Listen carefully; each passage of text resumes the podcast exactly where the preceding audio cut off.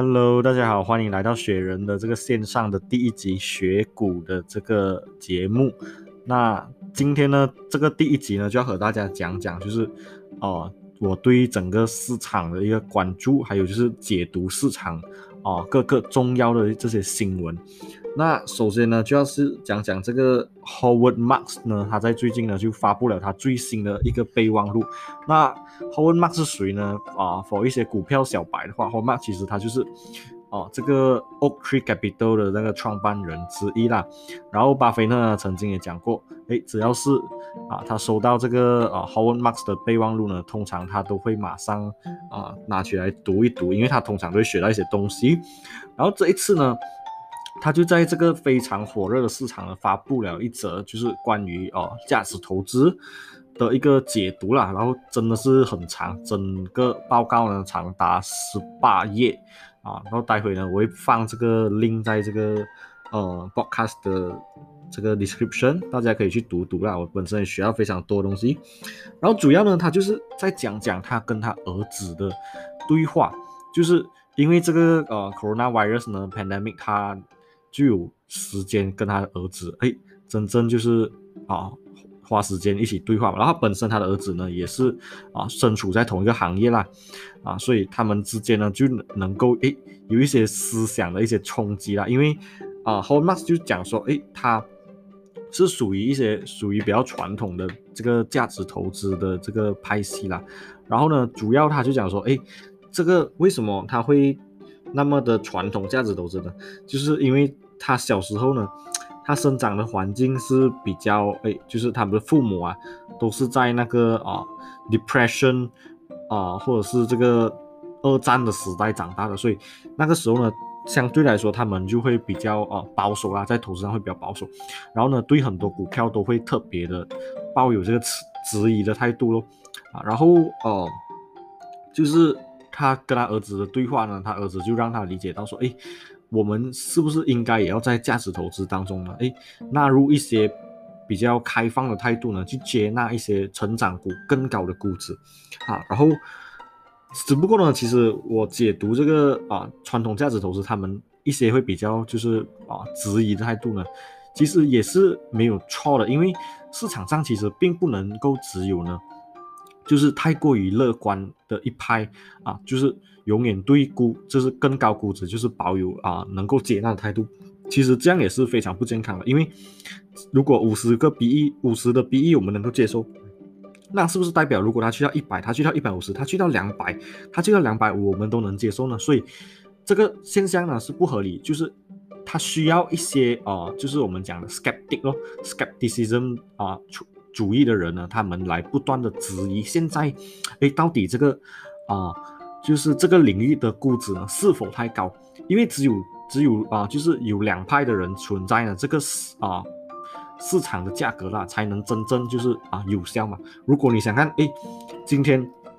我们就是像啊。二零零零年、两千年的那个网络泡沫一样，就是没有人是质疑啊，这个网络时代的来临的话，啊，那这个网络的公司呢，就会非常的就是泡沫化，全部，即便一些没有赚钱的公司都会啊，它 valuation 都会去到很高。那其实这种就是非常不健康的情况，就是这个泡沫就会一直不断的膨胀啊，所以最近的市场其实还是会有啊一些 skeptic 的声音，所以其实这种现象呢是非常好的，我们也不需要去啊。批评或者是觉得说，哎，这些怀疑派的人啊，是不是思想很老旧啊，思想太过保守啊？所以我认为没有这种必要啦，因为啊，其实有有，我觉得是需要就是保持平衡啊，between 这个乐观还有这种啊怀疑的态度，才能让呢这个股价不至于过过于泡沫化的一种情况啊。那他就讲讲到，哎。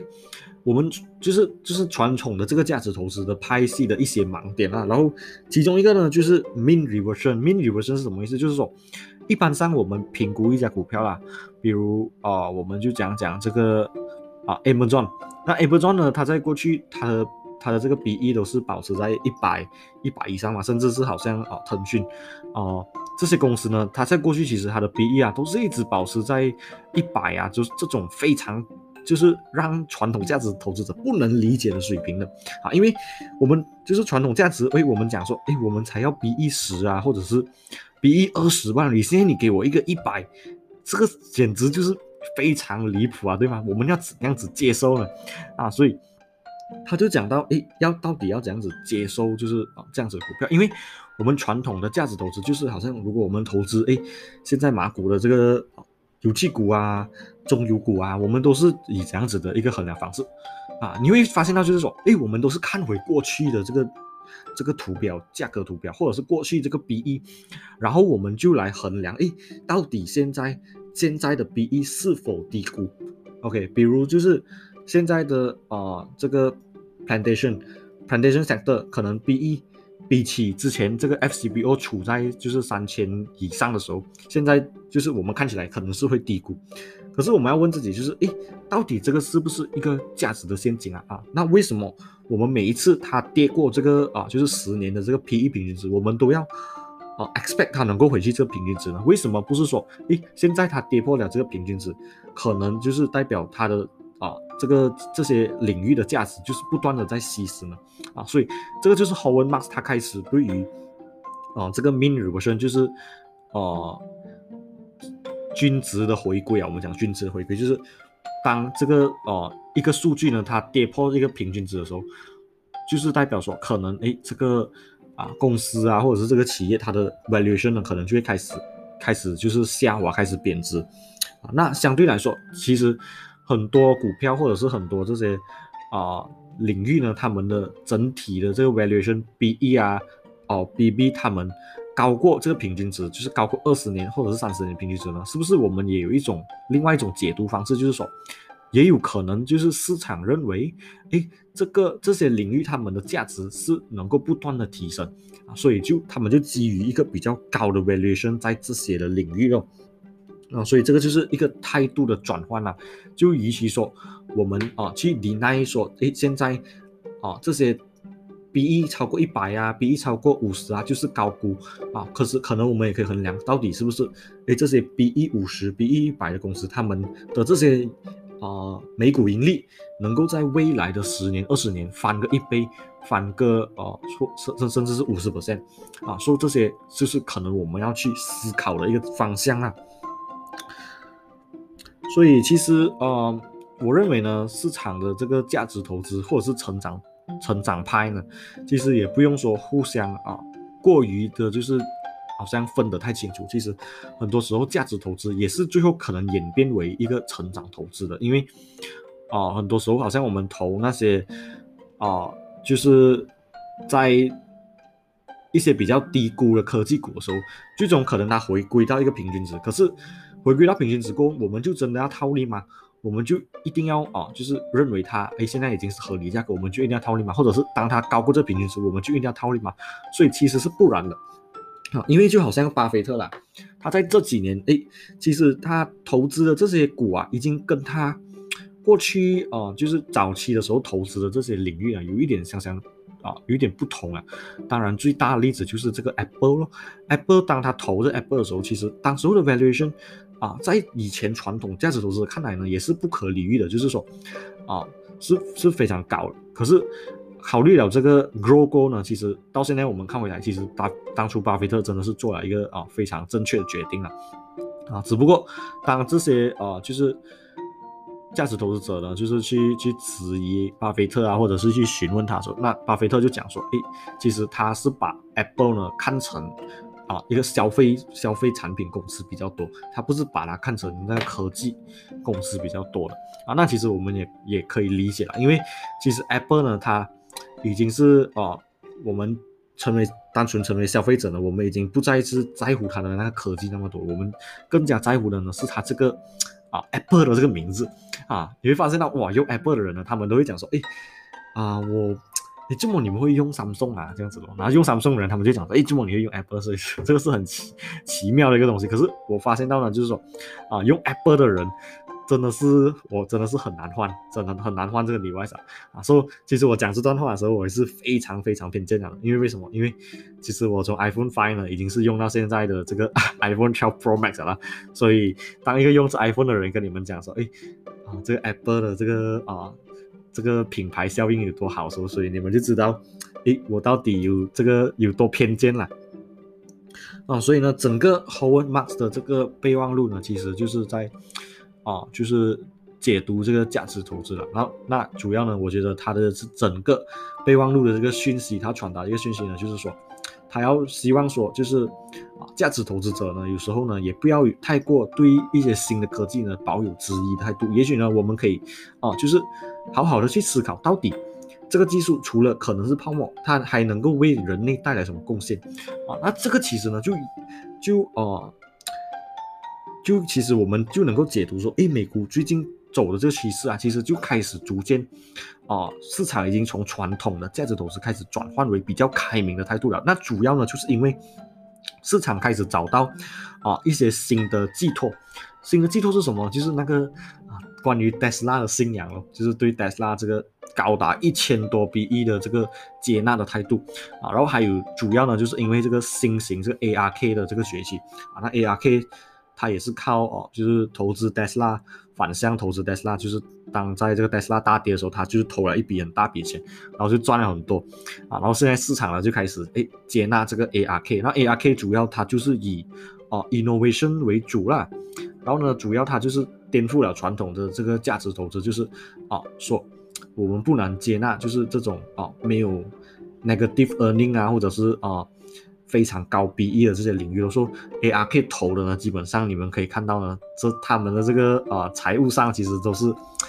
讲真的，就是啊传统价值投资者都是不能接纳的啦。But 啊，其实我们从另外一个角度去解读呢，就就是假设这些公司。好像比如说我我就用以我最喜欢的一个 ARK 的 ETF 啊，这个 Genomic Revolution 的。那假设呢，就是以后全人类呢都是要真的是呃就是觉醒，然后意识到这个基因的重要性的时候，意识到哎，原来我们人类很多的这些疾病都是可以靠这个编辑基因，或者是啊很多的这些 cancer 啊，就是。本来不可预防的这些疾病呢，我们都是可以靠哎去 sequence 我们的 DNA 出来了够了，然后我们就可以做出更早的这个提防啊。因为其实我们知道啦，cancer 很大部分原因它不是因为后天的，它很大部分原因是因为先天，就是先天是啊，可能我们刚好就遗传到某一个基因的系列呢，就可能导致我们能够啊，就是拥有，就是可能。在啊，我们人生就是步入比较晚年的阶段的时候，可能这个癌症就会开始呃开始崛起了嘛啊，所以这个东西呢，并并不是说很啊像很迷信的东西。很多时候，我们华人社会呢就会觉得，哎，这个是一个命运。可是现在，假设人类真的是有这个机会能够去解读命运，然后去改写命运的时候呢，其实 genomic revolution 它现在的估值是不是？就是非常低估了呢，因为它能够颠覆整个人类啊，对于就是疾病的一个一个接纳态度，从悲观到能够控制这个疾病的时候，是不是这个 genomic revolution 啊的这些这些股票啊？因为这些股基本上都是没有在赚钱的，可是他们在做这个事情都是真正能够为啊人类的社会做出一个贡献的，就是以后。我们能够不再迷信，不再认为说，哎，这个这个疾病就是啊，因为我们很衰运啊，我们前世的报应啊什么，而是因为我们就是那么的不好彩，我们就就是刚好遗传到这个啊基因啊，那我们就相对来说，就是相对现在人类就是对于这些疾病保有就是一种被动的态度呢，就是改次这这个 genomic revolution 真的是能够颠覆整个啊企业这个整个产业的话，那其实我们就能够。对这个疾病保有一种主动的态度，啊，去去思考到底要如何预防，到底要如何去，哦，就是治疗这些哦先天的疾病。那接下来呢，就要讲讲，哎，这个台积电的业绩呢，台积电今今天呢就公布了，就是无论是哦这个每股盈利或者是资本开支呢，都是超出市场预期的这个这个表现，啊，那主要呢我们还要关注的呢就是。啊，这个 capex 啦，就是台积电的这个资本支出呢，就是超出了市场的预期，超出前年的前年的这个资本开支。那为什么这资本开支如此重要呢？因为我们都知道很多的啊，我国的企业都是靠这个啊半导体这些在美国啊，在台湾的这些上游的这些企业呢，上中游的企业呢来做的资本开支，赚这些中间财。所以理所当然，这些企业当他们提高资本开支的时候呢，那我们我国的这些哦，就是属于比较下游的这些哦，封测行、封测半导体行业啊，或者是就是这个科技领域呢，整体的这些估值呢，就会相对来说啊，重新的被 relate 回去了。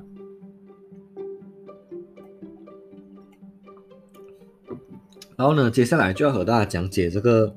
关于这个长期国债开始就是突破 one percent，那为什么这个讯息会如此重要的嘛？因为其实之前的时候，市场都是预期，哎，这个 Fed 会一直不断的进行这个 QE，QE 就是不断的啊在市场上买这债券嘛，啊进行这个量化宽松。那基本上呢，债券是有价格的，它就跟股票一样，当我们买这个啊股息股的时候。我们买的越多，怎样子，股价就上涨了，很正常的。然后股价上涨的时候，这个优相对来说就会降低咯。所以现在你们看，长期国债的这个利率涨到一 percent 了，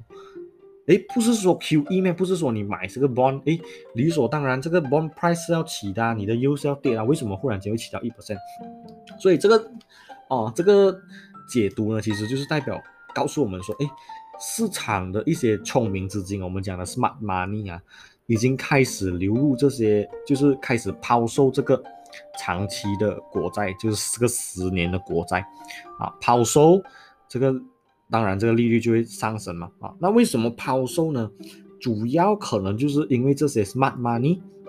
他们开始认为说，诶，可能说我们的经济复苏会比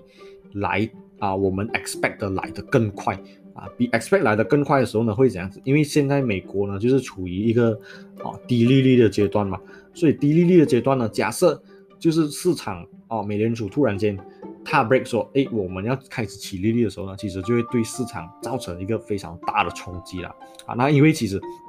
在二零二一年呢，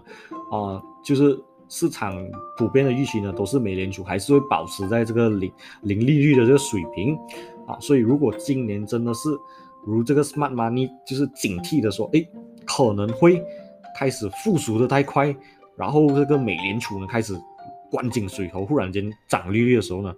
啊，就是提高这个利率的时候呢，可能就会对股市带来一个冲击啊。所以这个啊十年国债的这个这个走势呢，还是我们必须要去观察的。啊，所以整体呢，这个市场就是。到底呃未来的方向会是怎样子啦？就是从上个星期，其实我有跟大家讲说，从这个呃美国这个选举的结果呢开始确定了过后啊，其实无论是共和党还是这个民主党执政都好，只要市场有一个啊明确的方向，说未来我们是要走向哪里，那其实呢对股市都是相对来说是利好的啊。那啊，相信有跟我读者都知道说。在这个美国啦，啊，二零二零大选的时候，当时候虽然我是偏向特朗普上选啊，当然最后也是打脸。可是当时候我有一个说法呢，是还是